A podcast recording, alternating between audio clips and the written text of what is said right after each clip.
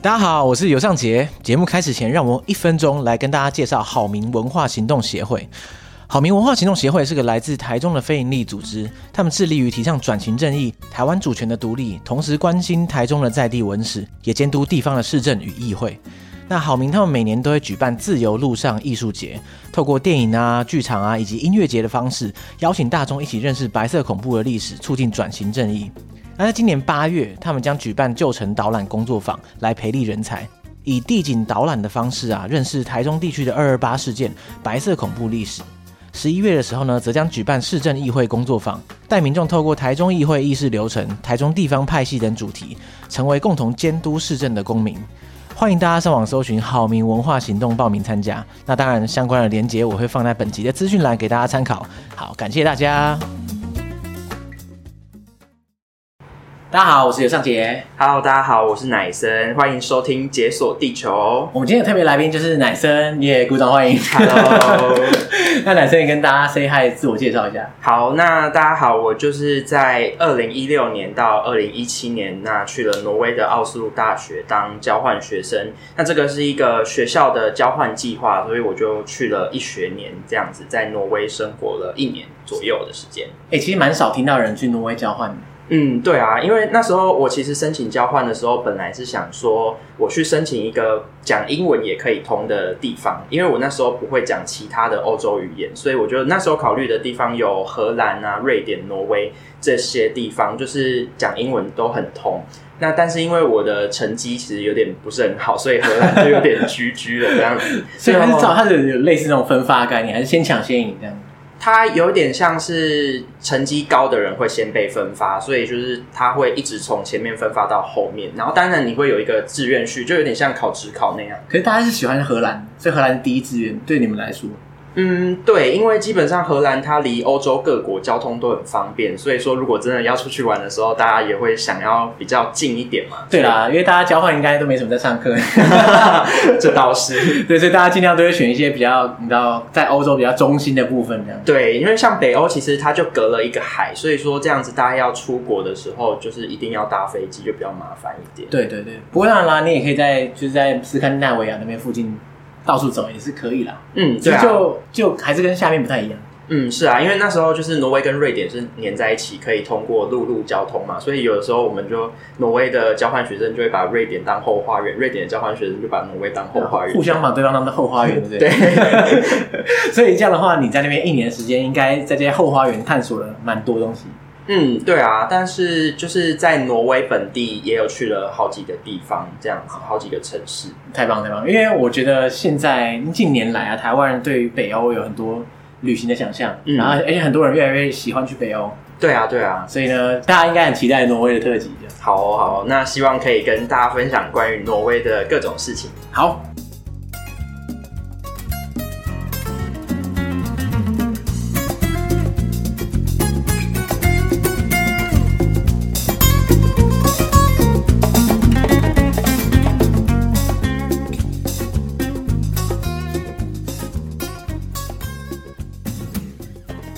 那你在去挪威前，去挪威交换前，你应该没去过挪威吧？我没有，完全没有，我甚至没有去过欧洲啊，。没去过欧洲，对对对，我第第一一次次去出国就直接踏上欧洲大陆。哦我也是第一次出国哦、啊、也不算是第一次出国啦，就是第一次出这种远门之你类的说，长居这种就是感觉长居。哦，对。你在去欧洲，哎、你刚才说你在去挪威前的想象是什么？我先讲一下我的好了，因为我也没去过北欧，我也没去过挪威嘛。我自己是觉得，我想象中的北欧就是一个遗世独立，然后非常空旷，但很冷，这不用说。 可是呢，就是一个人烟稀少，然后大家每个人家家户户都是，你知道热爱户外运动啊，然后人跟人之间好像也不会太太热情这种地方。嗯，你觉得有？你那时候的想象是怎样？我那时候的想象哦，第一个当然就是超冷嘛，这个，因为我要出国之前在整理行李的时候，我家人一直很怕我冷 死，他就说你要不要多带一些那个这个这个厚衣服什么嗯一大堆的，然后就是因为他们就会很想象挪威很冷，非常的冷。然后另一个我知道的就是说北欧的物价都很高哦，这件事对情我常听到北欧吓死人。对对对，然后就是其实到了挪威之后，就是完全 very surprised，因为他们的物价真的就是非常的可怕。真的很高，其实你本来就觉得应该很高，可是结果到现场还是吓到。对，到现场还是吓到，就是吓烂的那种。因为我那时候飞机是先飞荷兰转机，然后再到挪威。然后我在荷兰其实有出境玩了一下，然后那时候已经觉得说，哎，荷兰的物价怎么会这么贵了？嗯然后到挪威就是又是另外一个 level，不同世界这样。对，没错， 我在欧洲去过最贵的应该是有到德国，德国可是听说德国跟北欧是不能比，完全不 行啊。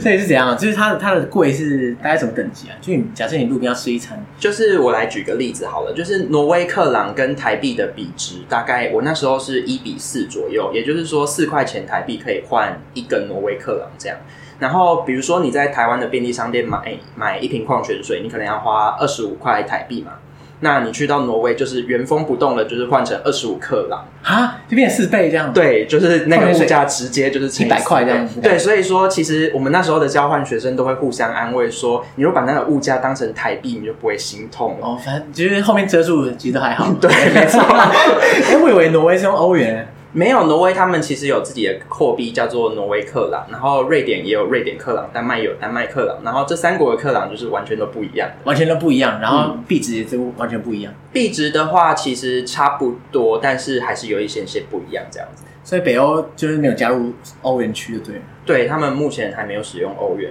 OK，那所以你第一个想象就是很贵，而且这也验证了，这真的很贵。没错。 那你刚刚讲的超冷也验证了，就真的超冷。那时候我到的时候是八月八号，那时候其实应该是暑假的时候嘛，然后从台湾大概三十几度过去这样子，一下到挪威的机场的时候，就是呼吸到新鲜空气，我就觉得啊天哪、我的夏天结束这样了，快要中风的感 觉，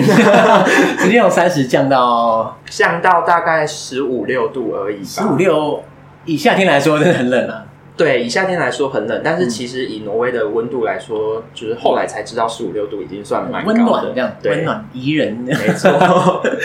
所以那边的气候就是夏天十五六度，白天。那如果是冬天的话，冬天哦，其实大家都会想象说北欧很冷，但是因为挪威它比较，因为它刚好就是受到大自然的庇佑，它的海靠海的那一边有一个北大西洋暖流，哦，所以其实还好。哎、嗯，所以其实冬天的时候最冷，我有经历过负七度，其实也没有多冷，但是它对对对，它就不会像大家想象说到负零下什么二三十度那种冷。我刚刚就是想是，我刚刚脑海中的确想是负三十度。 哦这 这就是真的没有，因为他们的温度其实，在冬天的时候，我觉得也是蛮舒服的。最冷就是像我刚刚说的经历负七度，那平均来说大概就是在零度正负两度之间。哎、听起来好像真的很不错哎、对啊，对啊，因为我觉得冷到那种负二十、负三十，我觉得实在是不行。没错。 像上次那个芬兰的那一集就讲到，他那边动不动就是什么负三十这样。因为芬兰就可能比较内陆一点。对对对，更冷，变化更剧烈。没错所以你刚刚讲的是奥斯陆嘛，对不对？对，我讲的是奥斯陆奥，斯陆在挪威应该算是比较南端的城市吧。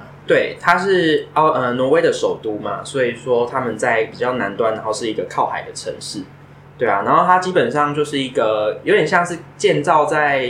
因为挪威大家都知道有很多峡湾，然后奥斯陆它基本上就有点像是在一个山坡上这样子，所以它只有市中心那一区是一个平地，然后呢，接下来它开始出市郊之后，就会慢慢的往上走。哎，所以它等于说它是算是一个有点像盆地一样的地方吗？嗯，可以这么说吧，就是等于说市中心之外，就会慢慢的开始往山区。哇，那它前面是面海，然后对旁边是山，这样对对对哇对对感觉很棒哎。因为我对奥斯陆的街景，或者说是市容，整个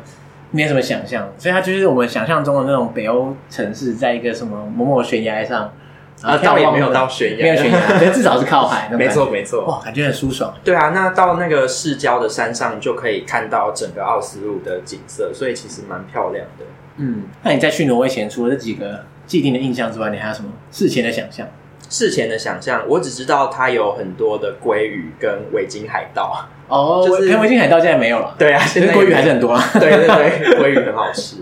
OK，那所以你真的抵达之后，你觉得奥斯陆跟你想象中有什么差别？那时候就会很幻想北欧，就是很像大家口中的那种童话的感觉。但事实上到了之后，我就觉得它只不过就是一个普通的都市是的一感个觉， 比较冷的都市对，。是一个是一个很冷的都市，然后建筑物都长得跟台湾不太一样，这样。 所以奥斯陆它算是一个，它看起来是怎么样？是一种大都会那种很多高楼大厦，还是说嗯，奥斯陆的高楼大厦其实也只有在市中心那附近有高楼大厦。那到了呃市中心以外的地方之后，其实基本上都是有点像民房那种，就是真的很像童话故事中会出现的那种尖屋顶有烟囱的那种小屋这样子。嗯，对啊，诶，那除了这些自然景观啊，或者城市市容之外，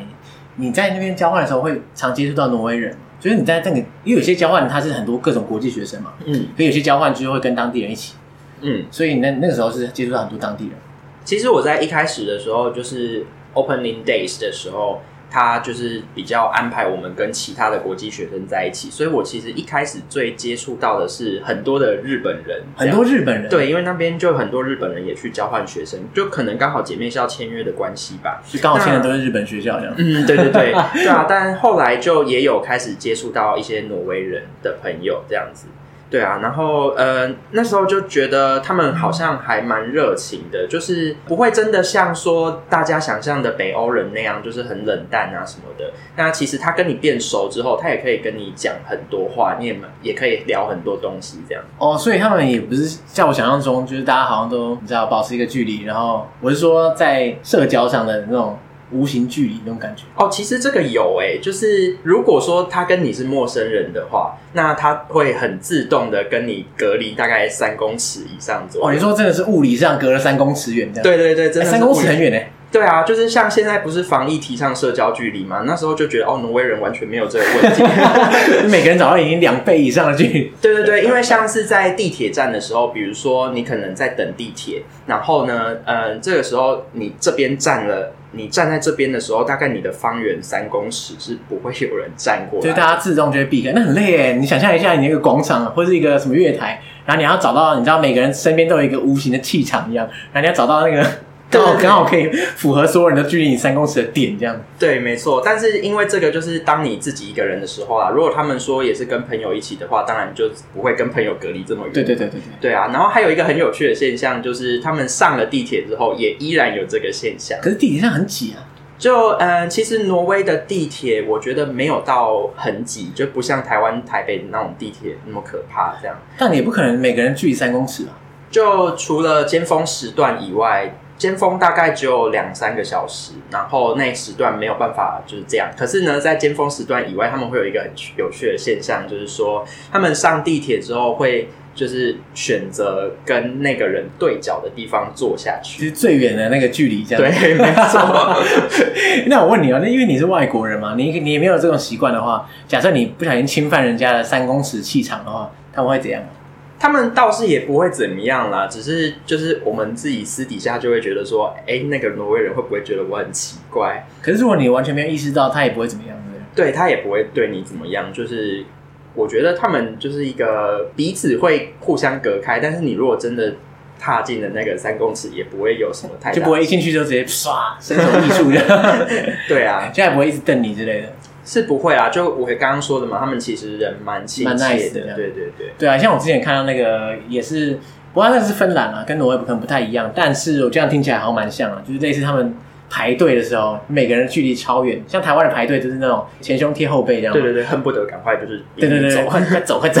然后然后那时候我看到那个照片，就是在芬兰排队，就每个人哇超远这样。排队哦，这我倒是比较没有印象哎，因为基本上我对我来说啦，挪威奥斯陆就是一个就是没有人的所以城所以市，没有什么好排 队，对，没有什么好从来排没队排过队，所以不知对道啊，什么因东为西。相较于我之前住在台北的时候，我突然搬到挪威去，我就觉得，哎、他们的那个人口密度真的是小非常多，就你走到哪里基本上都不需要排队，然后上地铁也一定有位置可以坐，这样。嗯，哇，这感觉很棒哎，就已经没有什么不爱做的问题。对我我本来就国外很蛮少不爱做了，所以好他像们也不会在地铁上特别画出国外做的颜色，但是就是他们会主动的把位置让给需要的人，这样。对对对。如果奥斯陆人那么少的话，你在那边会有娱乐的什么生活之类的吗？嗯，那时候的娱乐基本上就是出去外面走一走吧，因为其实我住的宿舍走大概十五分钟的距离，就是一个很大的湖。很大的湖哦，嗯，对，然后它就是那种一个湖，然后旁边都是森林的那一种。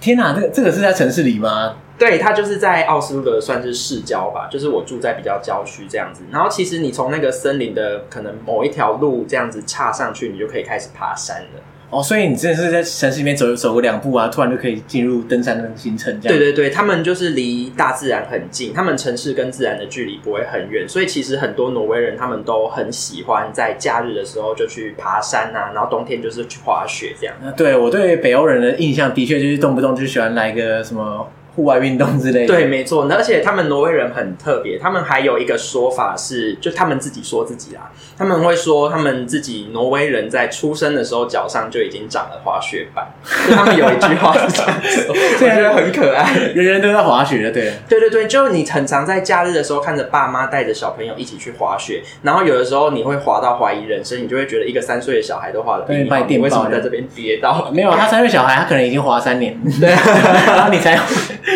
对，没错，我才滑三个月之类的。对，所以你是到那边才开始学滑雪。对他们那边就是有学校有一个滑雪课，然后他会带你去先从市区的那个滑雪场开始走，嗯，对对对，走走看，然后后来你就可以自己约朋友一起去滑那种山区有坡度的这样子。就是野外那种滑雪场地。对，对对对对。我感觉好像有点危险。其实也还好哎、就是他会挑那种比较坡度比较缓的地方。哦，哎，可是如果不爱户外运动的人去挪威是不是很惨？ 不爱户外运动的人，那去挪威可能就会很常就是关在家里吹暖气吧。还有别的那种休闲活动吗？别的休闲活动的话，像交换生当然就是很爱出国玩嘛。哦，可是那个对就啊不算在挪威里面。对对对啊，但是也有很多，其实挪威也有很多可以旅游的地方，我觉得还蛮推荐的。就是像我那时候有去挪威的三大奇岩，三大奇岩，对，，就是奇特的岩石的那个奇岩。然后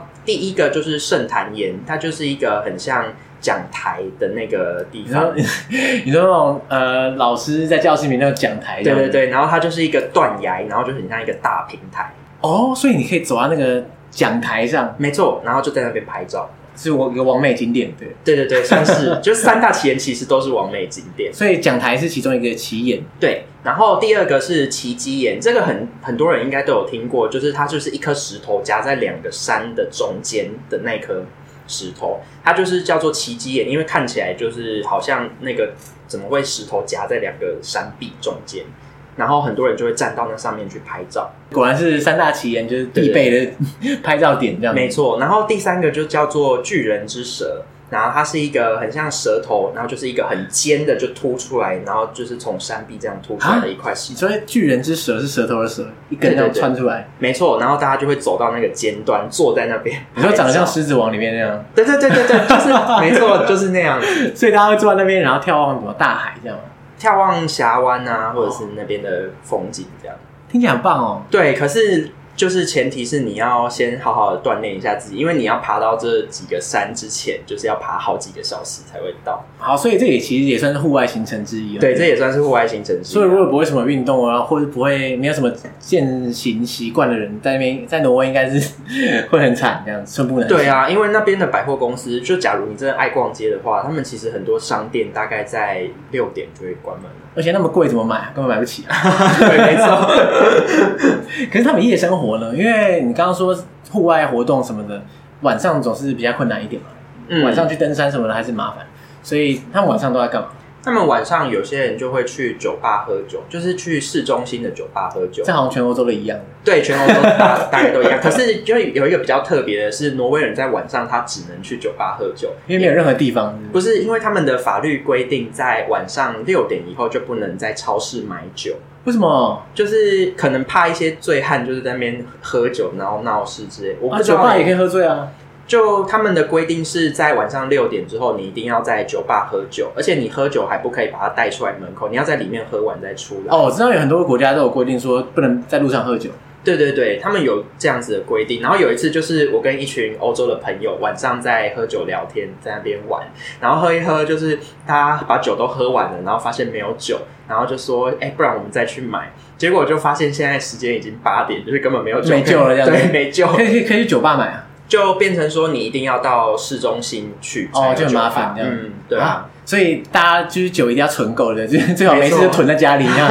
你的六点过后呢，找要要喝酒就找不到这样。对对对，可是法律真的很奇怪啊，因为我也在我脑海中想象，就是在欧洲应该是你知道你要限制人家做什么，其实应该是非常困难的事情。嗯，对啊，所以那时候其实有一个德国人，他就很不悦，他就很不爽，他就说为什么六点又不能买酒？因为德国人就是你知道把酒当水喝，就是现在没有喝到，我可能就会挂掉这样子。对啊，对啊。然后他们的说到法律这个东西，那其实他们在缴税的部分，其实也是很特别的一个东西。就是像呃，我们在台湾缴所得税的时候，可能缴到二十趴，你就已经哀哀叫了。 对但对对，对，在对挪威人来说，他们有一些比较有钱的人，可能要缴到大概六十趴。缴六十趴哦，对对对，但是呢，他们的那个所得税缴了之后，就是变成说，你如果生小孩啊，然后养小孩、教育这些一切的支出，他们都是由政府包办。对啦，是有听说北欧国家的社会福利通常都比较好，对对对，因为他们就是比较像挪威，就是比较属于社会主义的国家，嗯他们就会希望说，就是大家的那个财力是比较一致的，就比较不会真的出现那种非常穷的人。嗯，它就是一个以中产阶级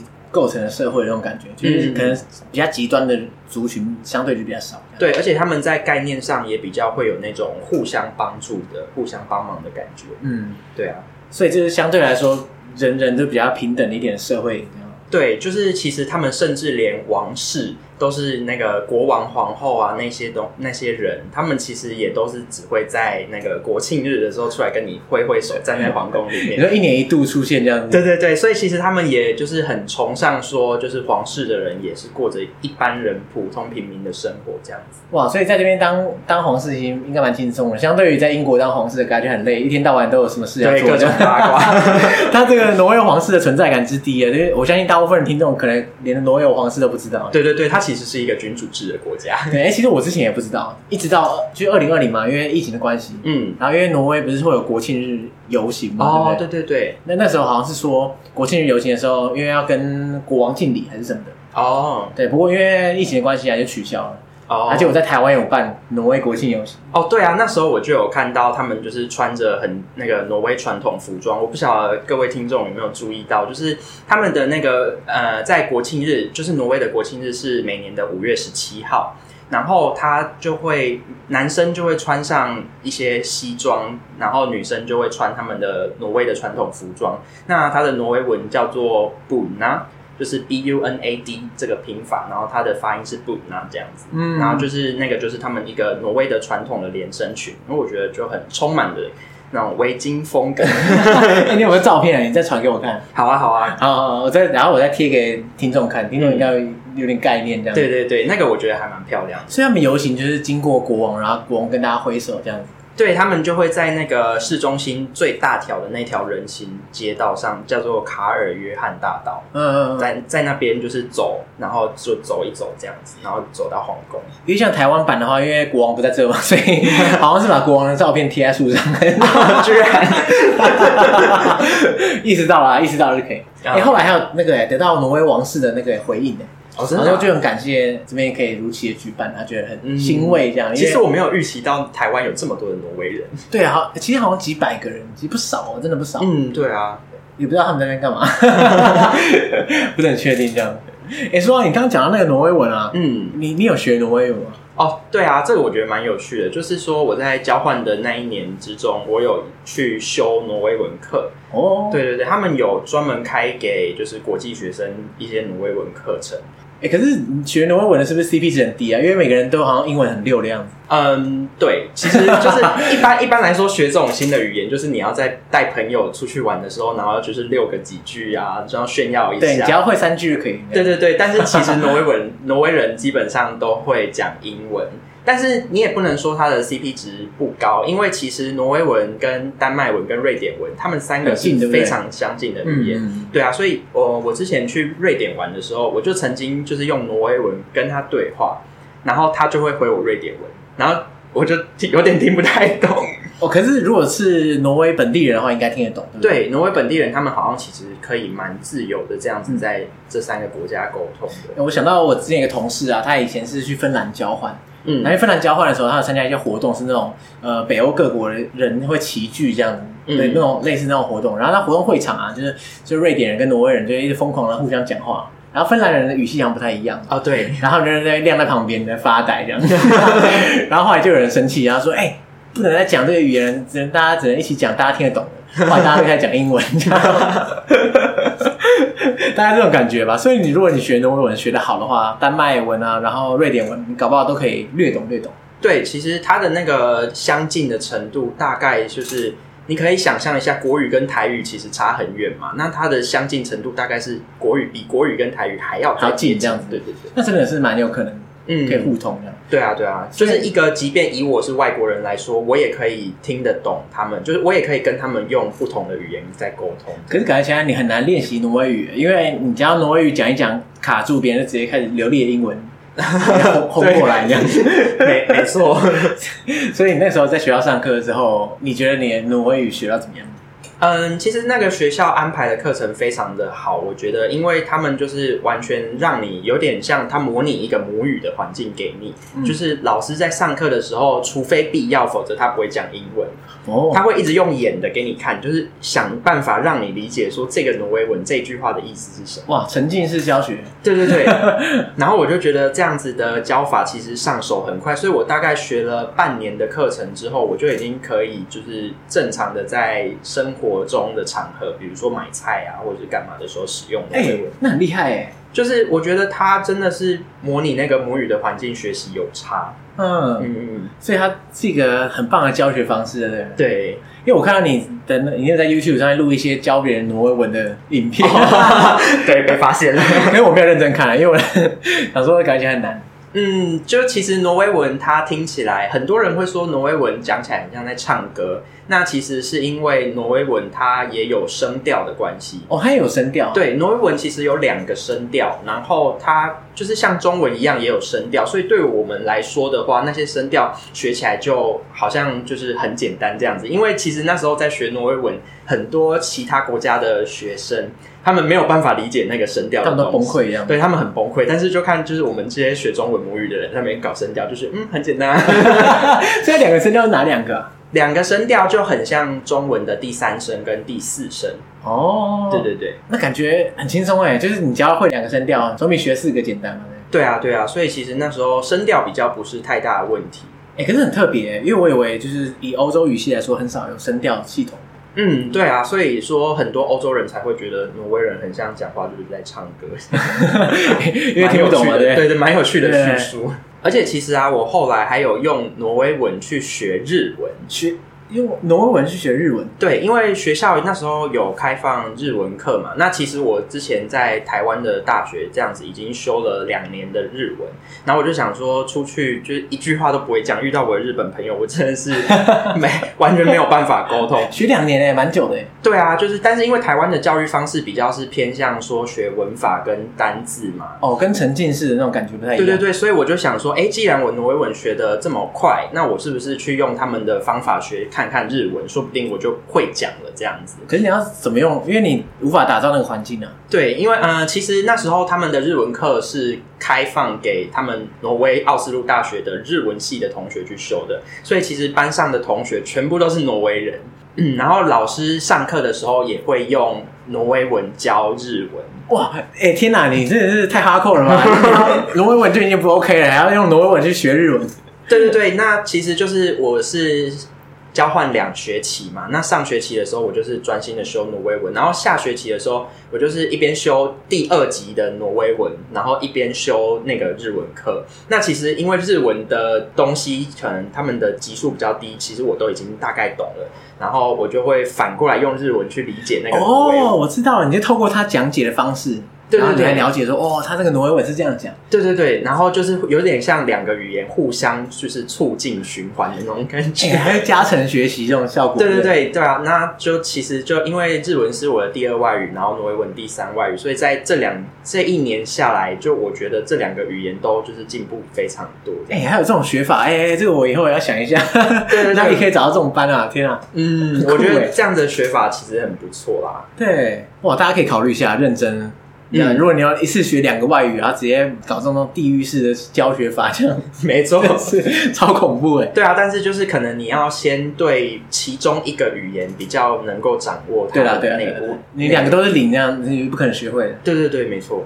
嗯，哎、你这么厉害的话，你干干脆在那个啊、你的 YouTube 上应该用挪威文来教别人日 文了。哎、其实其实有哎、 但是假的？ 没有啦。但是我的 YouTube 上面，我那时候因为其实，在挪威的生活，就是大家听起来好像很多才多姿，但其实大部分的时间都是待在房间，都很无聊这样子对对对，就是因为有的时候天气也很糟嘛，下雨、嗯下雪之类的，也不想出去。然后，所以我那时候就是无聊到就是在家不知道干嘛，然后刚好看到我一个同样是香港来的交换学生，他就有在拍影片放在 YouTube 上，然后我就想说，哎，不然我也来试试看好了。 可然是后那时候你拍的影片，你就打算教挪威文当主题，呃，那时候就是也没有打算真的教挪威文，可是就是讲一些挪威文，让大家就是了解先吓到吓说，大家诶就是挪威文听起来到底是长怎么样这样。听起来很酷哎。所以你还你除了教挪威文之外，你应该还有介绍一些就是挪威当地的一些你的生活经验之类的，嗯，嗯，对啊，就是有一些那个，像 Vlog 这样 子。对对对，像 vlog 这样子的东西，对啊，大家可以搜寻一下我的 YouTube，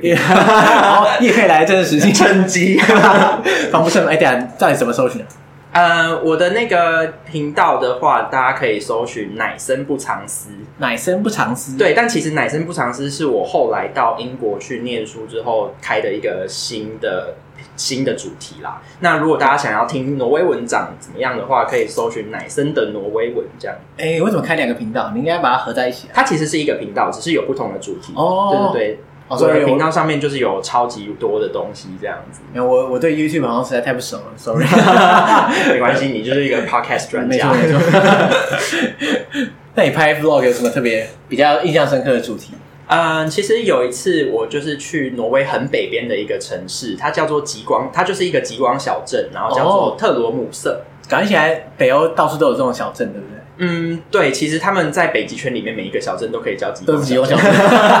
镇，它是特别观光的地方，就会自称极光小镇。对对，因为那个地方其实我觉得它已经有点比较观光化了啦，那嗯到达也不会太困难，就是从奥斯陆可以直接搭国内线的航班过去。哦，那还不错。嗯，对啊，然后嗯，它那边的话就是算他们是说它是挪威的第五大城，第五大城，对可是但它其是实极就是光小镇。但就小小一个，没但是错，所以小镇你就可以知道挪威的城市其实都没有很 大。呃，对，我可以想象啊，对啊，嗯，对啊，然后在那边就可以进行很多活动，然后你可能有的时候走在路边就看到极光了，这样。哇，极运光就是气好的话动不动就会在天上。对对对，然后也可以就是去抱团，就是他们那边也有很多当地的旅行团，然后可能就载你去拉雪橇啊，或者是看一些驯鹿啊，哦，所以是驯鹿雪橇吗还是什么？哈士驯奇鹿雪橇、哈士奇雪橇也都有，然后或者是他也会专门有一个团，就是半夜带你去追极光这样。哦，就像上次我们在芬兰那一集讲到一样，就是可能半夜的时候，大家跑到一些旷野啊，然后没有光害的地方啊，就等极光出现、嗯对对，对，然后我们那时候其实就是穷学生嘛，所以我们两个人，我跟我朋友，我们就决定自己走自己路找到哦海边。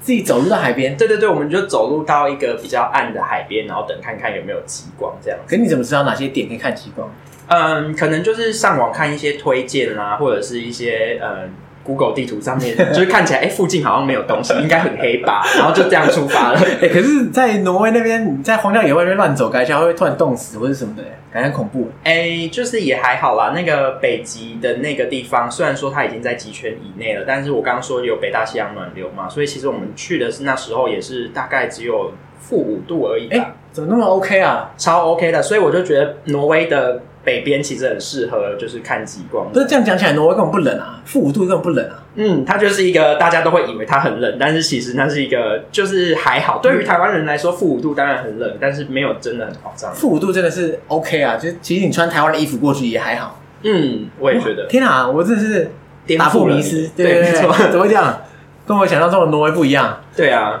所以你后来有成功看到极光吗？哦，对，那时候就很好笑，我就跟我朋友就是看极极光预测，然后就说，哎，今天的极光只有微弱这样子，嗯， 然后我们就想说，哈，都已经走一趟了，结果是微弱，就是微弱的极光。然后我我朋友就跟我打赌，就说我们今天如果看到极光的话，我明天就请你吃汉堡王， 吃汉堡王是有什么厉 害的？还是那边汉堡王其实很贵，吃一次要一千块之类的。没也没有啦，但是就是那边有一间全世界最北边的汉堡王。哦，所以它也算是那个那边的地标了。对不对 对对对，然后结果后来我们就真的看到极光了，然后他就请我吃汉堡王，我就跟他说，我觉得在极光小镇，我们还是不要乱做这种打赌好了，因为你真的就是随时随时都会有极光这样对， 那你赚到一顿汉堡王这样。 嗯，没错，所以你从奥斯陆在来北极圈那边玩，你都是搭飞机直接冲过来。对啊，因为他们就是火车没有办法到那种北边的东西，啊，火车不能直接到北极圈那边去啊对他们火车最北边好像只能到挪威的中间吧？啊？怎么那么 逊啊？我想象中挪威应该很适合搭火车，因为它不是就一条长条形的。嗯，对啊，可能他们也比较没有办法开到那种北边去，到时候还要铲雪什么之哦你类的。说这个铁轨可能被雪堆起来这样， 对对对，所以你在那边基本上不太搭火车，是不哎、其实有哎、而且还有一次蛮可怕的经 是？验，怎样？就是我刚好搭去玩，然后要回来的时候遇到火车罢工。哦，火车罢工哦，对对对，那时候应该我不知道有没有上新闻，但是就是二零一六一七那时候，他们挪威火火车其实闹了一些劳资争议，所以罢工了蛮长一阵子，然后就是有很多的火车班次都被取消了。那你是怎样开到一半的时候突然罢工的？呃，也不是哎、我们那时候是去的时候，我们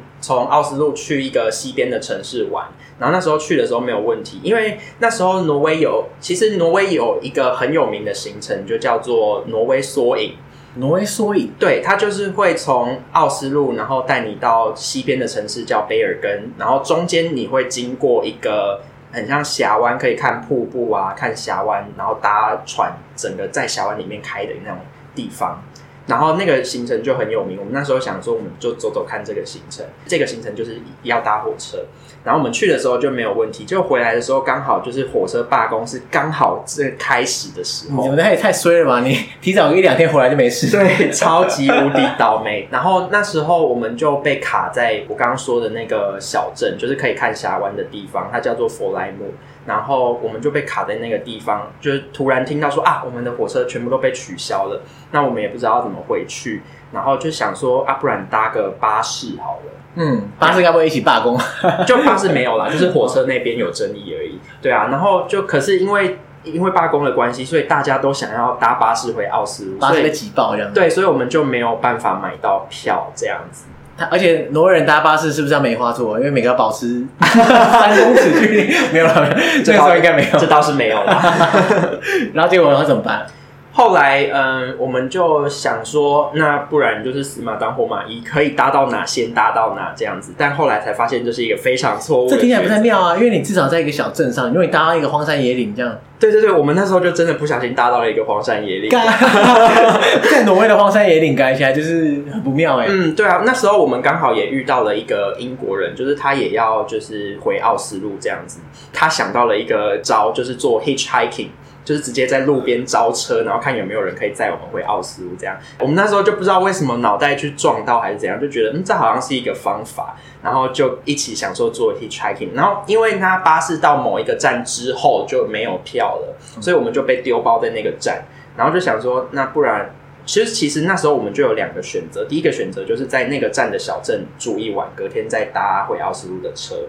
然后第二个选择就是走到另外一个地方去搭另外一个巴士这样子。嗯，听起来都还蛮 OK 的啊、对，但是你知道走到那个地方，我们后来走了两个多小时。你说在冰天雪地里面走两个，那时候倒还没有到冰天雪地啦，因为那时候是好像八月底九月的时候吧。 嗯，对啊，那时候就是想说，我们三个人一起去，然后加那个英国人有四个人，然后其实我们三个人里面有一个人他隔天有一个很重要的报告，所以他必须得赶回奥斯陆去。然后我们有我跟另外一个朋友，就是其实可以不用那么急着回去。然后我们那时候就做了一个错误的决定，就是跟他们一起从 A 站走两走到 B 站，然后去。看看有没有，就是看看路上有没有 hitchhiking，或者是走到 B 站看有没有办法搭另外一班公车回去。结果嘞，结果我们在那个深山里面走了两个多小时，然后超级无敌黑，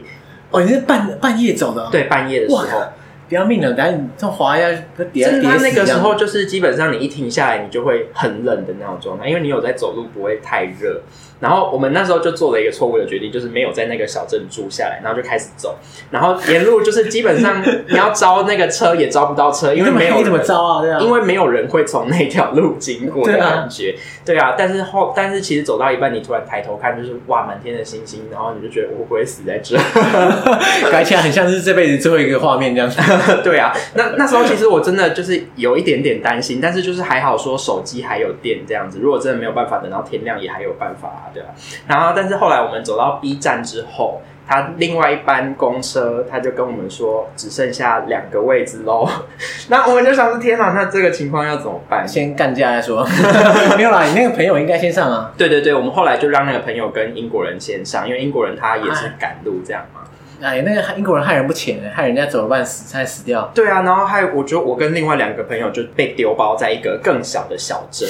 然后你一直不停的从小镇换到更小的小对镇，对对，一直被丢包的那种状态。然后那个更小的小镇，就是我们至少确定说，它隔天清晨大概五点多的时候有一班车可以开回奥斯陆嘛。然后我们只是说那时候是半夜十二点，我们就这五个小时不知道要干嘛。我本来跟那个朋友想说啊，不然我们就钱花一花去找一间旅馆，我们睡一下再说。对啊，对啊，但是后来就发现那个小镇就是连旅馆都啊，连旅馆都 没有，那怎么办？ 睡在路边哦。就他也好像就是有一间小旅馆啦，就是他我我们后来就直接很不要脸的走进去问说，不好意思，我们可不可以就是在大厅待一下？